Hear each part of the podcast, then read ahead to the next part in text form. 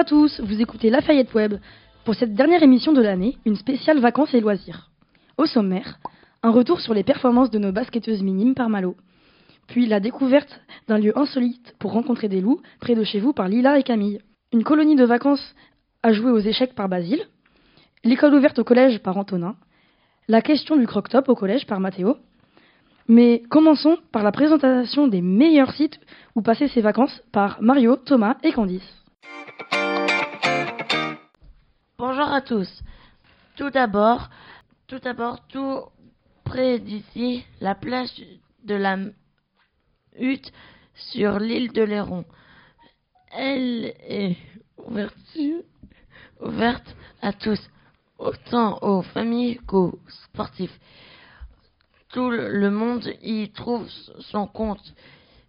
Elle fait son charme avec ses 5 kilomètres de sable blanc et, de, et ses rochers qui lui donnent un côté euh, sauvage. Maintenant, partons beaucoup plus loin en Corse du Sud.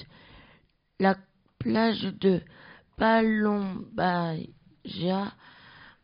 une plage de rêve. Allez jeter un œil aux photos sur Internet.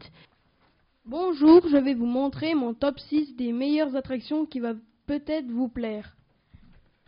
Niveau 1. Disneyland Paris. Qu'importe l'âge, le célèbre parc d'attractions séduit toutes les générations avec ses deux parcs à thème, ses attractions mythiques, ses sept hôtels et son golf. L'univers de Mickey a attiré plus de 250 millions de, visiteurs depuis son ouverture en 1982 ce qui en fait donc la première destination touristique d'Europe. En quête constante de renouveau, Disneyland a annoncé plusieurs créations telles qu'un hôtel et une zone dédiée à Marvel ainsi que des attractions sur le thème de la Reine des Neiges et Star Wars.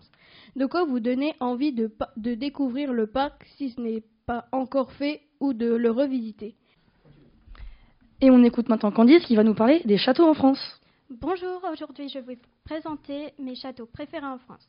Le château de Versailles, euh, le, château se situe dans la commune de Versailles, dans le, dans le département des Yvelines, au sud-ouest de Paris. Il fut la résidence de Louis XIV, Louis XV et Louis XVI. Somptueux château classé depuis 30 ans au patrimoine mondial de l'humanité. Il abrite euh, actuellement le il abrite actuellement le musée de l'histoire de France. Au cours de la visite, vous pourrez admirer de magnifiques collections qui retracent les plus grands événements de l'histoire de France. Les jardins et le parc de château s'étendent sur 815 hectares et ne laisseront pas les visiteurs de marbre avec le petit et le grand Trianon, l'orangerie, le hameau de la Reine, le plus grand et le petit canot. Ce château est incontournable. Nous allons maintenant entendre Malo qui va nous parler des performances des minimes basketteuses. Bonjour à tous. Pour ce reportage exceptionnel, je vais retracer avec vous le parcours de l'équipe féminine de basket au Collège Lafayette. Cette fameuse équipe est constituée d'Amael, Kélia, Zora, Alma et Inès. C'est Amael qui a motivé la troupe pour fonder une équipe de basket. C'est au mois de septembre 2022 qu'elles sont allées s'entraîner le lundi midi à l'AIS. L'équipe a débuté les tournois contre les collèges du coin et elles ont gagné tous leurs matchs. Elles finissent par être, qualifiées pour des plus hautes compétitions au niveau académique. Finalement, elles terminent à la troisième place régionale, mais le chemin ne s'arrête pas là. Quelques jours plus tard, elles apprennent que les premiers et les deuxièmes n'ont pas la possibilité d'accéder au tournoi interacadémique. C'est donc l'équipe de Lafayette qui, qui est sélectionnée pour la grande finale à Limoges. Renforcées par Sarah, une joueuse de quatrième, elles perdent dans leur match, et c'est après ça que s'arrête cette grande aventure sportive. Nos reporters les ont rencontrés pour une grande interview. Tout d'abord, pourquoi avez-vous créé cette équipe de basket? À la base, euh, euh, du coup, c'était l'année dernière, donc quand on était en quatrième. On a voulu faire du basket, sauf que on s'est plutôt, euh, on est plutôt parti en direction du foot. Et cette année, nous avons décidé de faire les deux et donc de se lancer euh, dans le basket. Euh. Le 8 mars pour la finale départementale, vous, vous êtes partie confiante ou au contraire stressée? Nous étions pas stressés pas confiantes, nous étions plus défaitistes. Nous sommes euh, partis dans l'idée d'être euh, pas dernière, donc sur quatre, euh, c'était facile quand même. Et au final, euh, durant ce tournoi, nous avons euh, pris confiance en nous et nous sommes rendus compte qu'on était très fortes. Vous avez gagné vos matchs facilement ou les adversaires étaient très redoutables? Sur ce tournoi-ci, euh, nous avons plutôt gagné nos matchs très facilement. C'est-à-dire euh, au début, la première équipe, nous avons battu 20-0. Donc euh, sur du 8 x 2, c'est beaucoup. Et après, on était autour de 26, 22. Donc c'est plutôt des défaites assez écrasantes. Et ce mercredi, vous vous êtes battu et vous avez réussi à monter sur le podium. Belle expérience pour vous. Vous êtes contente de votre parcours? Oui, nous sommes contentes. Après, euh, c'est vrai que pour mercredi, on s'attendait peut-être à, à plus, à être plus haut. On visait soit la médaille d'argent, soit la médaille d'or, puisque nous, euh, notre rêve, c'était d'aller en national, comme euh, tout le monde le sait. Et au final, euh, bah, nous sommes arrivés troisième. Bon, comme disent les gens, c'est très bien, mais après, c'est pour nous, on aurait voulu plus, mais on est très contente quand même parce que on est les premières de Lafayette à avoir fait ce parcours euh, énorme. On accueille maintenant Lila et Camille pour nous parler d'un lieu insolite pour rencontrer des loups près de chez nous. Où aller voir des loups en vacances? Si tu es fan des loups, tu dois te demander où pouvoir aller en voir en vacances. Il y a un sanctuaire de loups à Fontenay-Rohan-Rohan, près de Niort. D'ailleurs, il y a un loup qui est une star de cinéma. Sirius, qui a joué dans le film Belle et Sébastien, Nouvelle Génération. Mais il y a d'autres loups, ne t'inquiète pas. Plus précisément 15, plus 5 loups arctiques qui vont bientôt arriver. Tu souhaites y aller? Voici l'adresse. 32, c'est rue des Blanchots-Bassés. Mais il faut réserver avant d'y aller. Voici le numéro de téléphone 06 79 93 82 37. Au revoir, Au revoir, la la meute. meute. On accueille maintenant Basile pour nous parler d'une euh, colonie de vacances où jouer au G-Sec. Bonjour, c'est Basile. Euh, Jean-Yves, je vais te poser des questions par rapport à la colonie d'échecs que tu vas faire à la TU.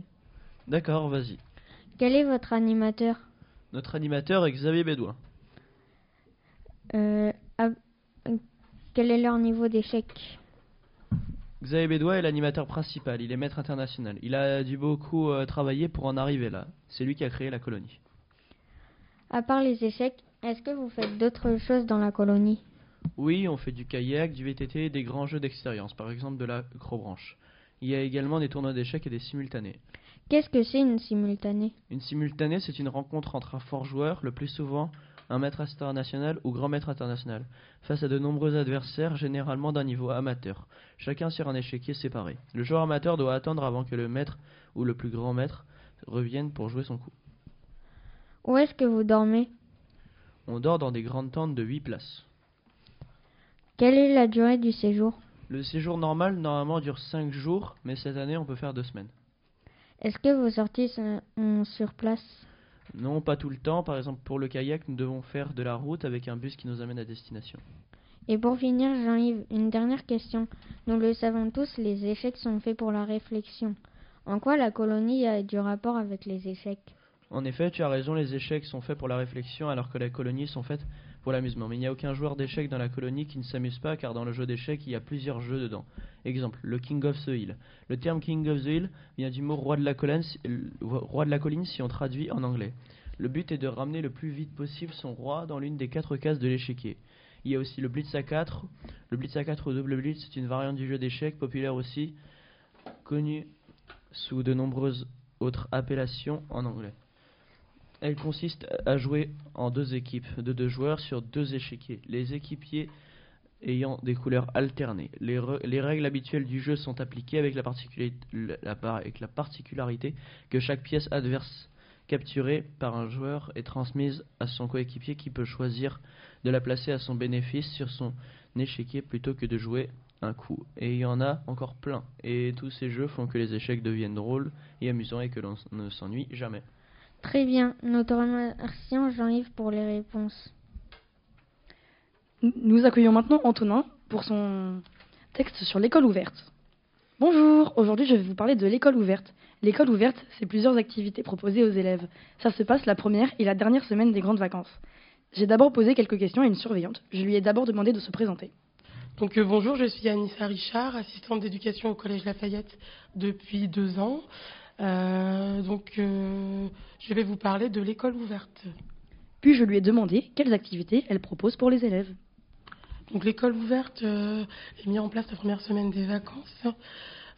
Nous, les assistants d'éducation, le matin, on propose des ateliers révision. Donc on choisit un thème, soit le- une matière, le français, les maths, l'histoire.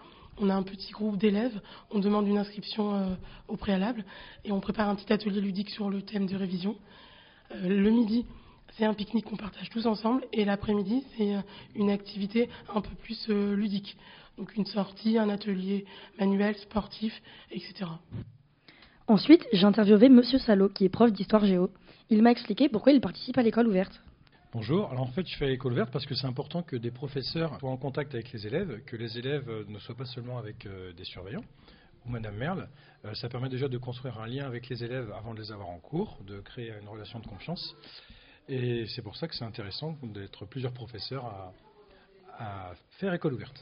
Puis il m'a dit quelles activités il propose. Alors en général le matin moi je fais des révisions.